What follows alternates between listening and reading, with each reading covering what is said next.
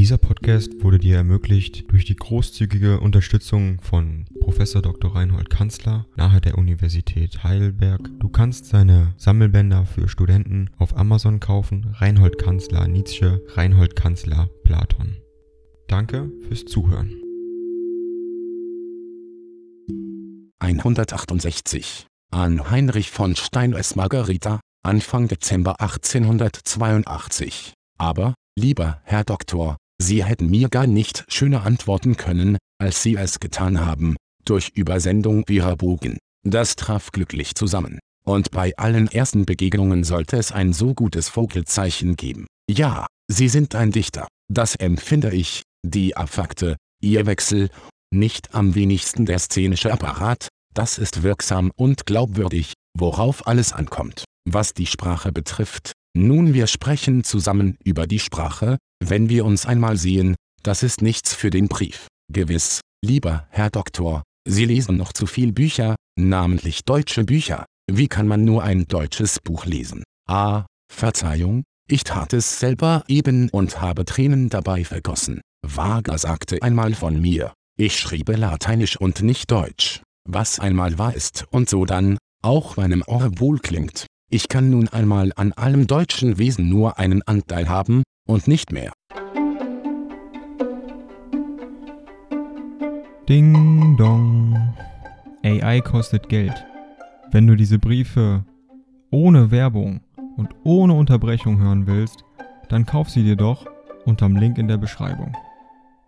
Das Ganze ist moralinfrei und verpackt in mehreren Audiobook-Formaten nur für deinen Genuss.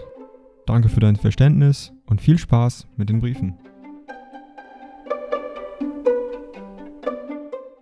Betrachten Sie meinen Namen, meine Vorfahren waren polnische Edelleute, noch die Mutter meines Großvaters war Polin. Nun, ich mache mir aus meinem Halbdeutschtum eine Tugend zurecht und nehme den Anspruch, mehr von der Kunst der Sprache zu verstehen als es Deutschen möglich ist. Also hierin auf Wiedersehen, was den Helden betrifft, so denke ich nicht so gut von ihm wie Sie. Immerhin, er ist die annehmbarste Form des menschlichen Daseins, namentlich wenn man keine andere Wahl hat. Man gewinnt etwas lieb, und kaum ist es einem von Grund aus lieb geworden, so sagt der Tyrann in uns, den wir gar zu gerne unser höheres Selbst nennen möchten. Gerade das gibt mir zum Opfer, und wir geben's auch, aber es ist Tierquälerei dabei und verbrannt werden mit langsamem Feuer. Es sind fast lauter Probleme der Grausamkeit, die sie behandeln. Tut dies ihnen wohl? Ich sage ihnen aufrichtig, dass ich selber zu viel von dieser tragischen Komplexion im Leibe habe,